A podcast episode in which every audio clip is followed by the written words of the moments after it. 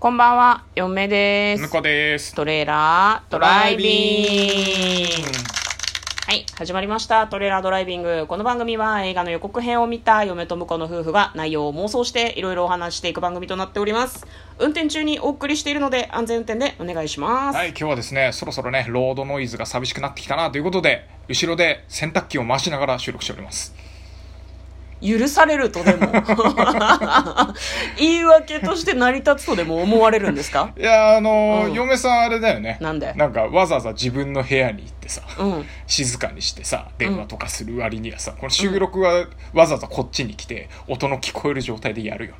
で向こうだってさ扇風機がついたまんまとかでさ気がついて途中で消したりとかしますよいやそれはさっきも僕はね言いましたけど、ロードノイズが恋しいんだっていう話ですよ。はい言い訳おつ。じゃあ今日の映画を妄想していきます17歳のウィーンフロイト教授人生のレッスン2020年7月24日公開113分 R15 の映画です。はい。R15 なんだね。そうなんですね。あフロイト教授って言えばあのフロイトあのフロイトねだよね。ね。よく聞く、あの、あの夢せ夢夢とかをなんか精神 あんまり知らないんですあんまり知らない。ユング・フロイト有名ですよね。そうだね、うんそうだね。はい。じゃあ、まずは予告編の方を復習して、内容の方を妄想していきたいです。1937年のウィーンが舞台です。タバコ店に就職した17歳の青年。もともと多分田舎に住んでたんだろうね。汽車に乗って都会にやってきて、タバコ屋さんに就職するようです。で、そこで、タバコ屋のなんかすごく小さいお店なんだけどおじいさんにいろいろ教えてもらう。これ本当の葉巻とか言って見せてもらったりする。ハバナって葉巻のことだよね。ね。ハバナさん？キューバ産の葉巻ってこと、うんうん。わかんないけど。でなんかね他にもねなんかちょっとこうエッチな写真とかもそっと売ってたりするらしい,、タバコの味わいも売るし快楽も売るんだっていう風に、まあ、なんかそういうのをみ密売みたいなこと？してるみたいな感じもちょっとあるようです。でそこにね常連のお客さんにフロイト教授がいるんですね。そのタバコ屋さんのお客さんだったの。ですごい有名な頭を治すお医者さんなんだよっていうふうにタバコ屋さんに教えてもらうのね。でまあそのお話できますかって言って話しかけたことがきっかけでその人と青年が仲良くなっていく。で青年は恋をしてるんだけどその相談をフロイト教授にするみたいなんだよね。なんか恋愛とかしてた方がいいんじゃないの？うん。年寄りと話してもつまんないんじゃないって言われていや恋愛なかなかうまくいかないんですよとか言って多分そこから話していくんだろうなっていう感じなんだアけど。ドバイスが必要かいみたいな感じだったね。そうそうそうそうすごいなんかねセクシーな感じの女の人と一緒にダンスしたりとかしてるんだけど、まあ、なんかあんまりうまくいってないとか自分の思うようにはことが進んでないみたいなんだよね。でフロイト教授の人生のレッスンが始まるんですけれどもなんかこういろいろねいい感じのアドバイスをくれたりとかするんだけどお話それだけでは終わりません。激動の時代が迫ってくる。ナチスドイツとなんかこうドイツとウィーンが併合されちゃうみたいな話があるらしくってそのなんだろうなタバコ屋さんがこれユダヤ人なのかな？なんかちょっと迫害されているみたいな感じのシーンが出てきたりとかもしました。で青年が見ている夢も少しその追い詰められたようななんかこう将来どうしようみたいな感じの夢をたくさん見るようになってそれを多分フロイト教授にこう相談したりするんだと思うんだよね。まあ2人の友情はどうなってしまうのか彼の恋愛はどうなってしまうのかというような感じの予告編でございました。17歳のウィーンフロイト教授人生のレッスンということです。じゃあ内容の方妄想していきましょトレイラードライビング。ということでね、ううん。フロイト出てきてたね。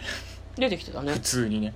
これもともと小説が原作らしいあみたいですねねうんうんうんなんかポスター実話のベースとかでもないってことだよね、多分ねあ。まあ違うんじゃないかなまあまあまあ、史実にはなぞられて、なぞらえているのかもしれないけど。うんまあまあまあフロイトさんの実際のそのなんだろう心理学精神的なあれとかは元にはしてるかもしれないけどね、うんアドバイスとかね。そうだね。なんかポスターの方にはね答えを見つけるために生まれるのではない問いかけるためだっていうふうに書いてあって、もうなんか心のノートに書いておきたいですね。あ、本当ですか？あ全然？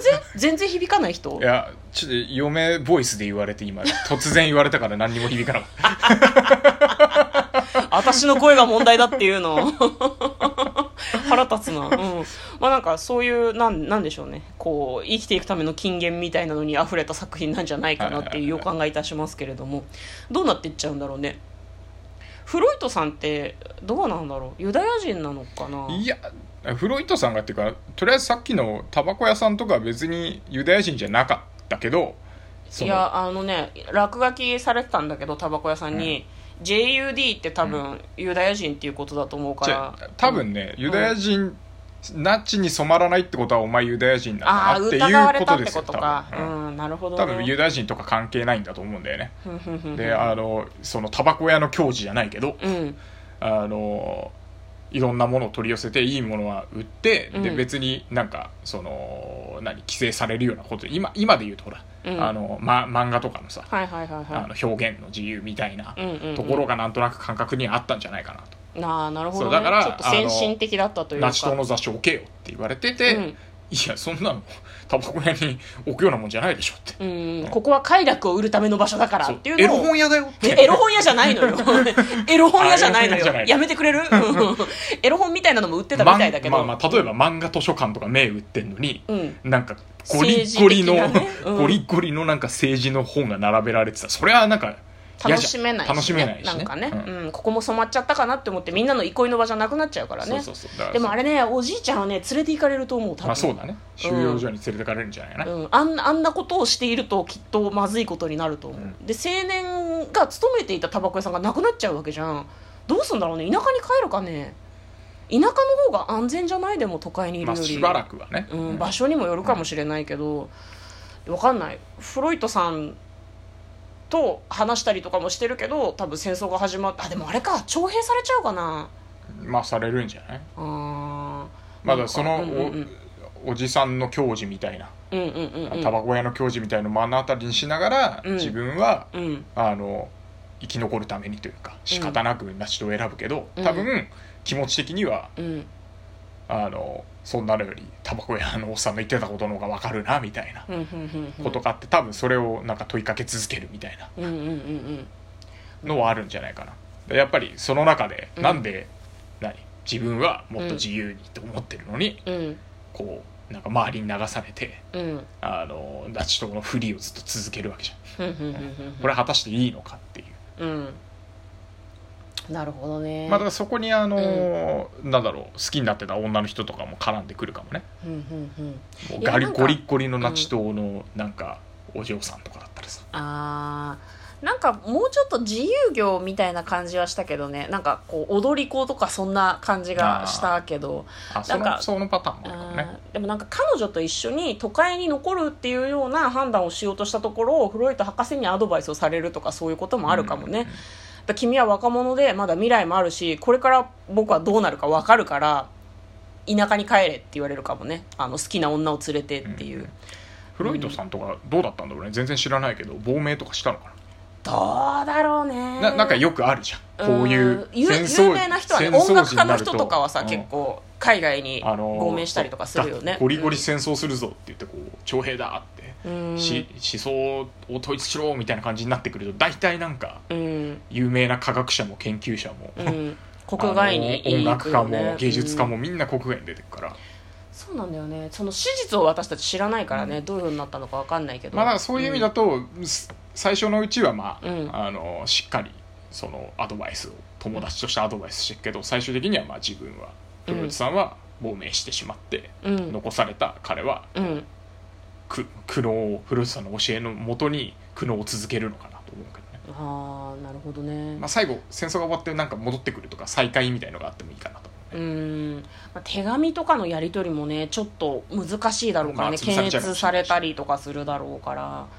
まあ結構その予告編を見る限りそのゆ夢占いとかを夢夢占い？フロイトってあれだよね。精神心理学とかだっいや何にも知らけね 何にも知らないのか。フロイトとかユングとかってなんかこう夢の中に出てくるものをなんかこう何かに例えるみたいな感じのことをやってまあ、夢はねあの現実の深層心理がこう出るっていうからね。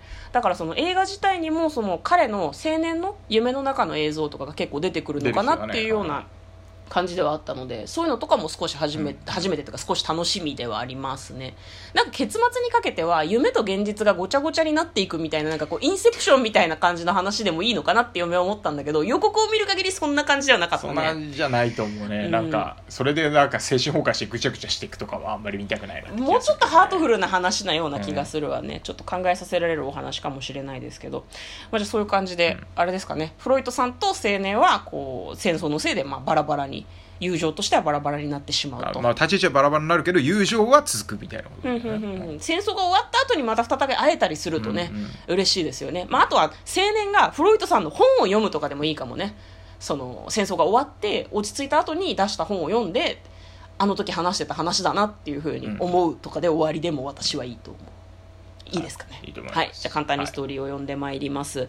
1937年、ナチスドイツとの併合に揺れる第二次世界大戦前夜のオーストリア。タバコ店の見習いとして働くため、ウィーンにやってきた17歳の青年フランツは、店の常連であるフロイト教授と恋になる。フランツは教授から人生を楽しみ、そして誰かに恋する勧めを受け、ボヘミア出身の女性に一目惚れする。あ、アドバイスされたから恋したんですね。フロイトは最初の恋のと、ま、恋の戸惑いに、戸惑いに感じるフランツから助言を求められ、フロイトとフランツは年齢を超えた友情を深めていく。しかし、時代は国全体を巻き込んだ激動の時を迎えようとしていた。というようなお話だそうです。非常に気になります。ということで、嫁とトレーラードライビング、まったねー。